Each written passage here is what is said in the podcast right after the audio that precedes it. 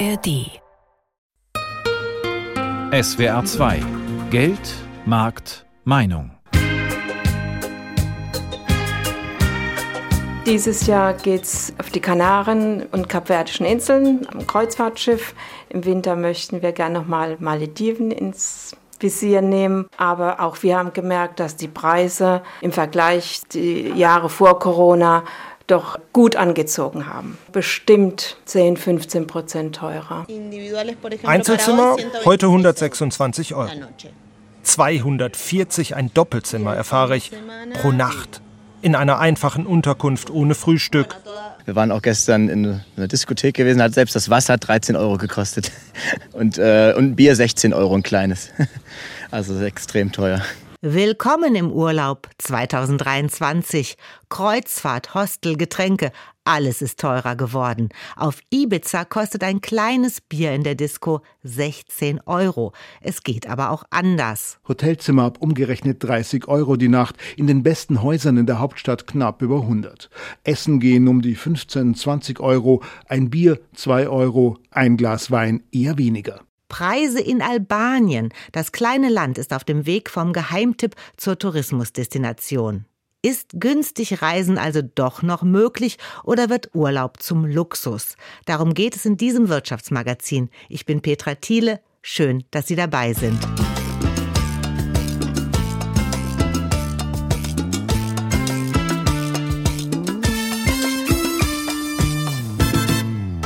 Zahlen, die mein Kollege Sebastian Kistas diese Woche auf Ibiza gehört hat, sind nicht fix. Die Preise werden bis August noch ansteigen. Urlauber, die unbedingt auf die Insel wollen, zahlen, was gerade in ihrer Kategorie verlangt wird. Für ein Fünf-Sterne-Hotel? Das Doppelzimmer kostet derzeit 1700 Euro pro Nacht. Wer kann sich das leisten? frage ich den Chef. Unsere Gäste kommen zu 25 Prozent aus Amerika. Der zweitwichtigste Markt ist Großbritannien und dann kommen die Festlandsspanier. Die Balearen setzen verstärkt auf zahlungskräftige Kundschaft und genauso machen es inzwischen auch die Griechen oder Kroaten. Wer etwas abseits der Hotspots sucht, findet zwar noch günstige Quartiere, berichten unsere Korrespondenten, doch dafür braucht man Geduld und am Strand kostet ein Magnum 5 Euro.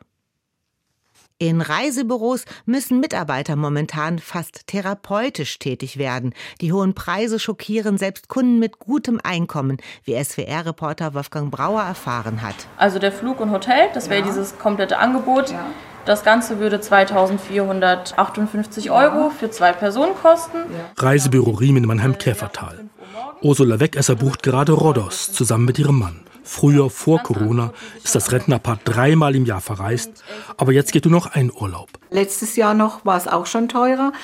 Infolgedessen sind bald nur eine Woche geblieben statt zwei. Und dieses Jahr müssen wir es leider wieder so machen, können auch nur zehn Tage statt zwei Wochen bleiben. Gefühlt ist es um 50 Prozent teurer geworden. Ursula Wegesser und ihr Mann verreisen weniger und sparen bei den Übernachtungen.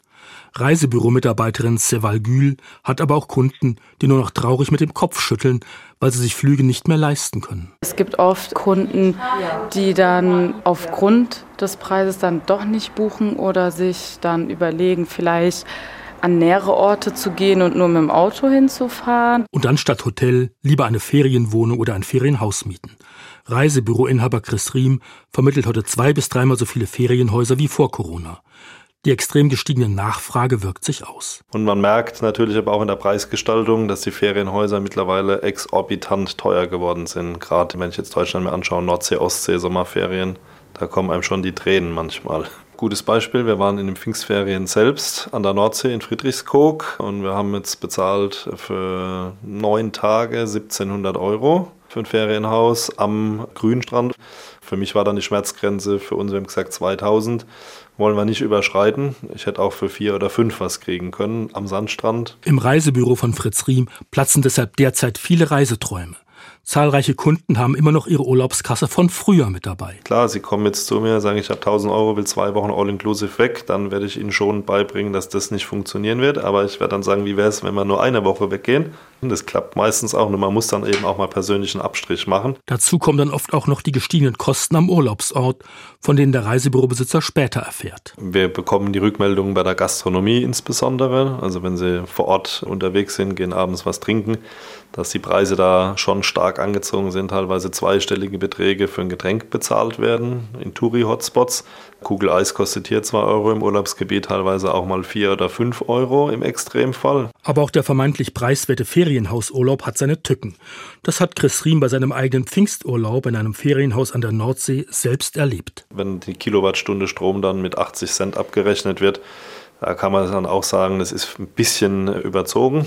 Das sind so Themen, mit denen Kunden dann konfrontiert werden. Und dann kriegen wir entsprechend auch die negative Rückmeldung wo wir dann gesagt bekommen, Urlaub war schön, aber Nebenkosten vor Ort 30, 40 Prozent einfach höher als vor Corona. Trotz der hohen Preise boomt bei dem Mannheimer Reisebüro gleichzeitig aber auch das Luxussegment. Kreuzfahrten sind massiv angestiegen. Ja, also merkt man in den Buchungszahlen, teilweise auch Vorausbuchungen bis 25, wo sie jetzt schon Touren haben, die ausgebucht sind. Reisefreudige Menschen wie die Mannheimerin Martha Gotta lassen sich die Freude auch beim Blick auf die Rechnungen nicht verderben. Dieses Jahr geht es auf die Kanaren und Kapverdischen Inseln am Kreuzfahrtschiff. Im Winter möchten wir gerne nochmal Malediven ins Visier nehmen und im Frühjahr dann wieder Karibik, ja. Also wenn man entsprechend was qualitativ Gutes haben möchte, dann kostet es natürlich auch seinen Preis. Trotz der hohen Preise haben die Reisebüros jetzt wieder gut zu tun. Chris Riem hat das Umsatzniveau vor Corona wieder erreicht. Aber die Arbeit ist viel mehr geworden.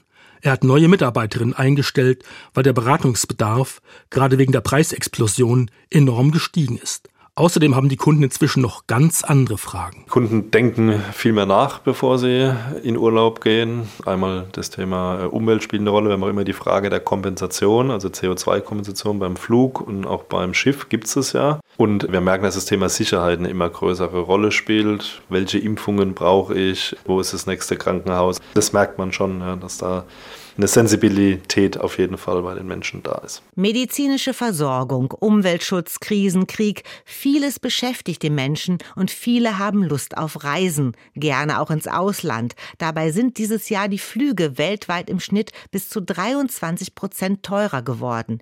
Ich habe unsere SWR-Reiseexpertin Tamara Land gefragt. 23 Prozent, ein extremer Anstieg. Was ist da los? Also da sind tatsächlich die Kosten auf allen Ebenen gestiegen. Wenn man sich den Flugpreis anschaut, dann kann man den im Grunde genommen in drei Blöcke unterteilen. Das eine sind die internen Kosten der Airlines. Da fällt zum Beispiel die Personalkosten mit runter, die Wartung und Reparatur, auch Leasingraten. Flugzeuge werden ja normalerweise nicht gekauft, sondern geleast. Da sind eben die Kosten teilweise auch durch hohe Tarifabschlüsse gestiegen. Dann der zweite Block, das sind die Kerosinkosten. Jetzt hat sich das Flugbenzin in den den letzten Monaten zwar vergünstigt, aber ist immer noch über dem Niveau von 2019, also vor der Pandemie. Und dann sehen wir noch den dritten Block, das sind die Steuern und Gebühren. Und auch da beklagt der Bundesverband der deutschen Fluggesellschaften, dass diese Kosten enorm gestiegen sind. Aber zur Wahrheit gehört auch ein bisschen, dass die Nachfrage das Angebot treibt und dass es eine große Nachfrage auch außerhalb Europas gibt. Also beispielsweise ist es für Fluggesellschaften viel attraktiver, einen Flug von Amerika nach Deutschland, sagen wir mal Frankfurt, New York, andersrum zu verkaufen, also lieber New York, Frankfurt und da mehr Amerikaner drauf zu nehmen, weil die bereit sind, höhere Ticketpreise zu bezahlen. Und das verknappt dann wieder das Angebot von den deutschen Flughäfen aus. Zu den amerikanischen Touristen wollen wir gleich noch kommen. Erst noch mal die Frage, haben wir uns an so Billigangebote gewöhnt, dass uns jetzt diese Preise so unheimlich hoch vorkommen? Das ähm, spielt bestimmt auch eine kleine Rolle, so ein psychologischer Effekt. Es gibt ja auch nach wie vor ganz vereinzelt diese Billigangebote, die sind ja nicht ganz vom Markt verschwunden, aber man hat sich ein bisschen an dieses sehr geringe Niveau gewöhnt und darin sind eben die Kosten, die ein Flug tatsächlich verursacht, also tatsächlich auch die ökologischen Kosten nicht enthalten und wir werden uns mittelfristig oder kurzfristig sogar schon an höhere Flugpreise gewöhnen müssen. Kommen wir mal zu den Unterkünften. Auch Hotels, Pensionen, selbst einfache Unterkünfte sind inzwischen extrem teuer geworden. Und es gibt ja auch die Prognose, dass sie in den nächsten Wochen noch teurer werden, wenn der Südwesten in die Ferien fährt. Ja, genau. Da gibt es eine Melange, sage ich jetzt mal, an verschiedenen Gründen, die dazu führen. Das eine sind mit Sicherheit noch Nachholeffekte aus der Pandemie. Da haben viele Hotels und Pensionen natürlich sehr starke Einbußen gehabt und das versuchen sie jetzt auch durch Preisaufschläge wieder reinzuholen. Dann gibt es auch noch einen zweiten Effekt, nämlich Kapazitätsengpässe. Es haben ja Hotels und Pensionen während der Pandemie auch geschlossen und danach nicht wieder aufgemacht. Das heißt, die sehr hohe Nachfrage in diesem Sommer trifft auf ein verknapptes Angebot. Auch das treibt den Preis. Ähm, und dann haben wir in Deutschland, aber natürlich auch jenseits von Deutschland, im Grunde genommen weltweit, ist mit einer sehr hohen Inflation zu tun, auch wenn die sich jetzt mittlerweile abschwächt. Aber auch die Hotels, die Pensionen haben steigende Lebensmittelpreise, haben steigende Energiekosten, die sie begleichen müssen und die sie an die Gäste weitergeben. Man hat ja auch den Eindruck, dass viele Urlaubsorte inzwischen auf Klasse statt Masse setzen. Hat das auch damit zu tun? Das ist ein Trend, der tatsächlich schon ein bisschen älter ist. Einige Destinationen, zum Beispiel Mallorca, setzen eher darauf, Touristen anzuziehen, die eben mehr bezahlen können. Und die Nachfrage ist auch da. Deutschland hat sich ja früher immer als Reiseweltmeister gerühmt, aber den Titel haben wir schon lange nicht mehr. Die Nation, die am meisten verreist und am meisten Geld dafür ausgibt, das sind die Chinesen. Und auf Platz zwei kommen die Amerikaner. Dann gibt's noch weitere Länder, Indien oder auch die Golfstaaten gelten als aufstrebende Wachstumsmärkte im Tourismus. Und das ist eben eine zahlungskräftige Klientel, die bereit ist, mehr Geld pro Kopf, pro Urlaubstag auszugeben. Und mit denen konkurriert dann die deutsche Mittelschicht. Mittelschicht. Die Chinesen sind Reiseweltmeister. Mit deutlichem Abstand dahinter kommen auf Platz zwei US-Amerikaner und Amerikanerinnen wie Saray und Susan, die gerade in Spanien unterwegs sind. Wenn du ein bisschen Kultur willst, Geschichte, dann ist es einfach am besten, nach Europa zu reisen. Wir mögen die herzlichen Menschen hier. Einfach herrlich. And we like that. Wir Deutschen sind nur noch auf Platz drei mit unseren Tourismusausgaben und rutschen weiter ab. Vielen Dank, Tamara, erstmal für diese Infos. Gleich sprechen wir darüber, wo man noch günstig Urlaub machen kann. Ein Ziel haben wir schon verraten, Albanien. Die Zeit nannte das kleine südosteuropäische Land kürzlich arm, aber sexy. Laut Statistischem Bundesamt ist es momentan das preiswerteste Urlaubsland. Anfangs wanderten dort nur Rucksacktouristen entlang des letzten großen europäischen Wildflusses und Biker fuhren begeistert die leere kurvenreiche Passstraße lang. Ein Freund von mir ist mit dem Motorrad durch Albanien gefahren und hat so schöne Fotos geschickt, dass ich gedacht habe, das muss ich sehen. Keine Hotelburgen, kaum Touristenbusse, wilde Landschaften, jahrhundertealte Steinbauten, das ist Albanien noch in den Bergen, im Hinterland, mit genügend Sicherheitsabstand zur Hauptstadt Tirana und den Stränden, die schon zugebaut wurden, weil zu nahe am Hauptstadtflughafen. Aber es gibt sie noch, die schönen Plätze. Wir sehen Kultur und Natur das ist das, was ich so schön finde, dass es in Albanien das wirklich noch gibt. Ohne irgendwelchen Tourismus. Das ist traumhaft schön, wirklich. Zum Beispiel Girocasta, die Stadt aus Stein, UNESCO-Weltkulturerbe seit 2005, eine der ältesten Städte Albaniens, ganz im Süden, fast schon in Griechenland. Der bekannteste Schriftsteller des Landes, Ismail Kandare, kommt daher, aber auch Albaniens Ex-Diktator Enver Hoxha. Für die Touristen wurde gerade eine Tiefgarage gebaut, damit der Blick frei bleibt auf die graue, trutzburgige Balkanarchitektur. Der lukrative Weltkulturerbetitel war in Frage gestellt. Albanien übt gerade sanften Tourismus. Die Leute sind sehr freundlich, sehr angenehm. Ich habe das Gefühl, das Land ist noch nicht so touristisch. Jetzt kann man es noch so erleben, wie es original ist. Und das macht schon noch Freude, so ein Land so ein bisschen aufzusaugen. Original. Das klingt gut für Urlauber. Das heißt, Hotelzimmer ab umgerechnet 30 Euro die Nacht, in den besten Häusern in der Hauptstadt knapp über 100. Essen gehen um die 15, 20 Euro, ein Bier 2 Euro, ein Glas Wein eher weniger. Gewechselt wird in der Wechselstube. Für die Albaner klingt original, aber auch oft nach weg damit. Es gibt nur wenige Gedenkorte an die erzwungene Isolation des Landes, an Mord und Folter unter dem Diktator. Beklemmend sehenswert die beiden Bunkermuseen in der Hauptstadt. Dark Tourism. Inzwischen sickert das Original auch erhaltenswert heißen kann. Die noch unzerstörte Natur im Tal der wilden Vjosa zum Beispiel, die gerade noch davor bewahrt wurde, eine Staukraftwerkslandschaft zu werden. Jetzt wird sie Nationalpark. Mit Hilfe vieler neuer Freunde, die sich Albanien damit macht. Naturschützer, Wissenschaftler, Leonardo DiCaprio, die Outdoor-Firma Patagonia, die viel Geld in ihr Projekt Balkan Blue steckt. Dazu Fördergeld der EU. Albaniens Ministerpräsident Idi Rama nimmt die Hilfe dankend an, aber zeigt dabei auch selbstbewusst auf die Spender. Wenn Sie uns vorhalten, dass die Vjosa der letzte wilde Fluss Europas ist, vergessen Sie dabei gern, dass die anderen wilden Flüsse schon gezähmt wurden. Von Ihnen selbst.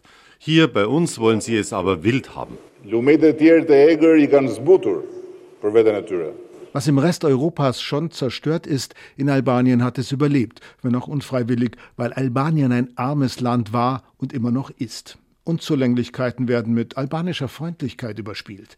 Die Sprache für deutsche Ohren schwierig, Englisch, Deutsch kann helfen in der Hauptstadt. Über Land hilft lächeln und winken auch beim Essen bestellen. Wie man sich einfach verständigen kann mit den Menschen, den Einheimischen, obwohl man nicht dieselbe Sprache spricht. Man spricht mit Körper, nicht mit Worten. Ich zeige es gerne mal vor. Es funktioniert einfach irgendwie. Dann bekommt man vielleicht auch mal was aufgetischt im Restaurant, das man nicht so bestellt hat, was ich aber achte noch immer für Überraschungen gut hier. Die kleinen albanischen Abenteuer können so auch schon im Restaurant beginnen. Die großen Abenteuer dann unterwegs im Land. Aus Albanien berichtet Südosteuropa-Korrespondent Wolfgang Fichtel. In Albanien kann man preiswert wandern, Camping machen, Weltkulturerbe besichtigen oder am Strand liegen. Ich habe unsere SWR-Reiseexpertin Tamara Land gefragt, wo kann man denn sonst noch relativ günstig Urlaub machen? Ja, also das Stichwort ist äh, genau das, relativ. Aber äh, klar, man bezahlt weniger, wenn man sich die Länder aussucht, die sich nicht alle aussuchen. Also man kann sich zum Beispiel mal an der Adriaküste entlanghangeln und äh, da in die Länder reingucken, die touristisch noch nicht so etabliert sind. Das sind zum Beispiel Slowenien oder Montenegro oder auch Albanien. Da muss man dann unter Umständen damit rechnen, dass natürlich auch das touristische Angebot nicht so ist, wie man das sonst aus dem Urlaub kennt. Aber dafür spart man da mit mit Sicherheit noch den ein oder anderen Euro und kann da günstiger in den Urlaub fahren. Dann gibt es noch andere klassische günstige Länder. Die Türkei gehörte ja früher immer dazu, in diesem Sommer jetzt nicht mehr, aber dafür sind Tunesien zum Beispiel noch sehr gut vom Preis-Leistungs-Verhältnis oder auch Marokko. Wenn man sich dorthin orientiert, dann kann man noch verhältnismäßig günstig in den Urlaub fahren. Du hast es vorhin erzählt, ein großer Kostenfaktor ist das Fliegen. Also ist man besser mit Bahnfahren unterwegs? Kann man das als Tipp geben? Lieber mal in Europa bleiben. Es gibt ja jetzt Verbindungen zum Beispiel nach Bordeaux direkt. Es gibt die Nachtzüge von Stuttgart nach Venedig. Ist das eine Alternative? Das ist sicherlich eine Alternative. Und ehrlich gesagt ist es, das, das hört wahrscheinlich der ein oder andere nicht besonders gern, aber wahrscheinlich ist die günstigste Alternative eben doch die Naherholung. Also wenn es gar nicht so wahnsinnig weit weg sein muss, wenn man sich äh, schöne Ziele in der mittleren, näheren und mittleren Umgebung aussucht, die man eventuell sogar nicht mit der Deutschen Bahn, sondern mit dem Regional Zug erreichen kann. Dann kann man das kombinieren mit dem 49-Euro-Ticket. Da sucht man sich was Schönes aus, macht vielleicht Tagesausflüge oder vielleicht auch mal ein, zwei Übernachtungen in der etwas näheren oder etwas weiteren Umgebung. Und da kann man dann natürlich den Urlaub so günstig verbringen, wie man ihn sonst im Ausland kaum verbringen kann. Früher, ja, früher war Camping mal so eine Reiseform. Das war günstig. Das ist schon länger her. Inzwischen hört man von Campingplätzen immer, dass sie ausgebucht sind, dass die Tagestarife extrem sind. Man hört auch von Luxusausstattung. Also mit Camping kann man kein Geld sparen. So würde ich das nicht sagen. Es ist natürlich immer alles relativ. Also der Campingurlaub ist trotzdem eine günstigere Alternative im Vergleich zum Hotelurlaub. Nichtsdestotrotz ist es so, wie du gesagt hast, wenn man an einen schönen Ort möchte, am Mittelmeer vielleicht nach Frankreich oder nach äh, Italien, da muss man sich wirklich Monate im Voraus darum kümmern, dass man einen Stellplatz bekommt. Wenn man keinen eigenen Camper hat, die Camper selber sind natürlich auch teuer und rar, äh, diese zu mieten. Und die Campingraten, die man für den Stellplatz bezahlt, die sind in den letzten Jahren auch sehr stark gestiegen. Das ist ein Boom, der sich durch Corona etabliert hat und der aber auch geblieben ist, also der jetzt im Anschluss an die Pandemie nicht wieder verschwunden ist. Ein Tipp früher war auch immer so, seien Sie flexibel. Nun können Menschen mit schulpflichtigen Kindern, die können nicht flexibel sein, die haben vorgesetzte Zeiten, an die müssen sie sich halten. Gibt es für die überhaupt eine Chance, günstig zu fliegen oder günstig wegzukommen? Also wer nicht flexibel ist, was die Zeiten betrifft, für den gibt es eigentlich wirklich nur den einen Tipp, sehr, sehr frühzeitig buchen. Das ist jetzt natürlich für den Sommer zu spät, aber die Reiseveranstalter haben jetzt schon ihre Winterprogramme veröffentlicht. Da kann man sich mal umschauen, da gibt es Frühbucherangebote, ohne jetzt Namen zu nennen. Ein Veranstalter hat für den kommenden Winter sehr stark sein Ägypten-Angebot ausgeweitet. Bei anderen gibt es ganz attraktive All-Inclusive-Angebote für die Türkei über Silvester. Also wenn es jetzt für diesen Sommer tatsächlich nichts mehr geworden ist, dann kann man sich schon mal umgucken und überlegen, ob man nicht die Sommerferien im Winter nachholen möchte. Letzte Frage, Tamara, du als unsere Reiseexpertin, wohin geht's denn bei dir? Würdest du das verraten? Ja, also tatsächlich ist unser nächster Urlaub ein Kurztrip an die Lahn. Wir werden mit den Kindern da Kanu fahren und dann übernachten wir in einem Tipi-Zelt und machen ein Lagerfeuer. Also ich muss sagen, ich bin eigentlich gar nicht so der Campingtyp, aber ich freue mich total drauf. Ja, das klingt doch wirklich toll. Danke für die vielen Infos von SWR-Reiseexpertin Tamara Land. Und noch ein Hinweis zu den gerade erwähnten Frühbuchungen für den Winter. Bei manchen Reiseveranstaltern kann man jetzt buchen und bis Ende September kostenlos stornieren.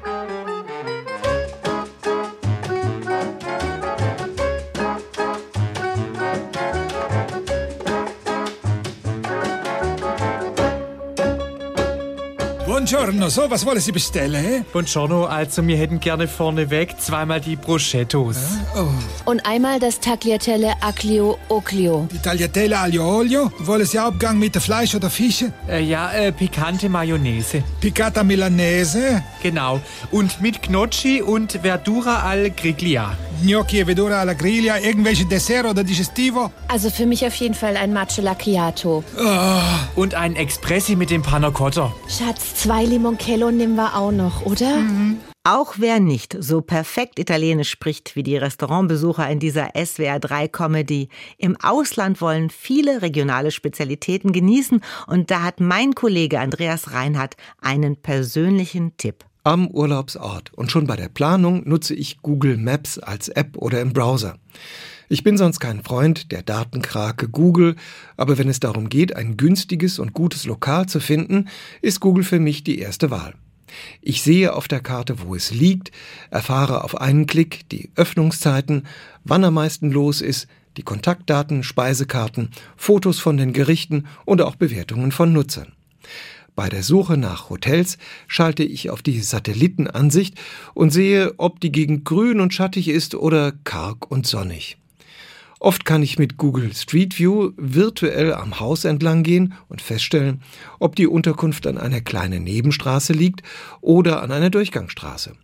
Ich kann bequem sehen, wie weit es ist von der Unterkunft zum Restaurant und wie lange ich brauche, zu Fuß, mit dem Auto oder mit dem Bus. Ja, werden manche sagen, da gibt es ja noch TripAdvisor.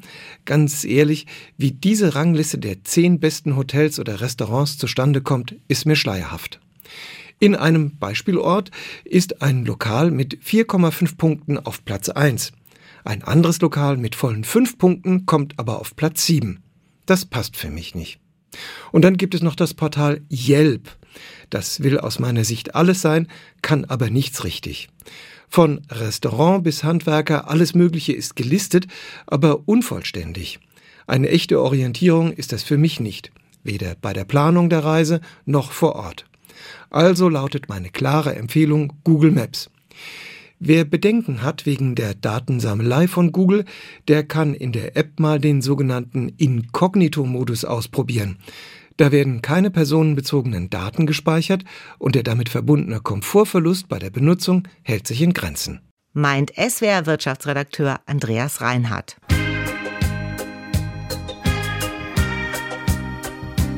Reisen ist teurer geworden. Es gibt aber noch relativ günstige Urlaubsländer und preiswerte Quartiere abseits der Hotspots. Und mit einer frühzeitigen Planung kann man Kosten halbwegs in den Griff kriegen. Und egal, ob Sie auf Ihrem Balkon am Baggersee in Bulgarien oder Biarritz Urlaub machen, ich wünsche Ihnen erholsame Stunden. Das war Geldmarkt Meinung mit Petra Thiele.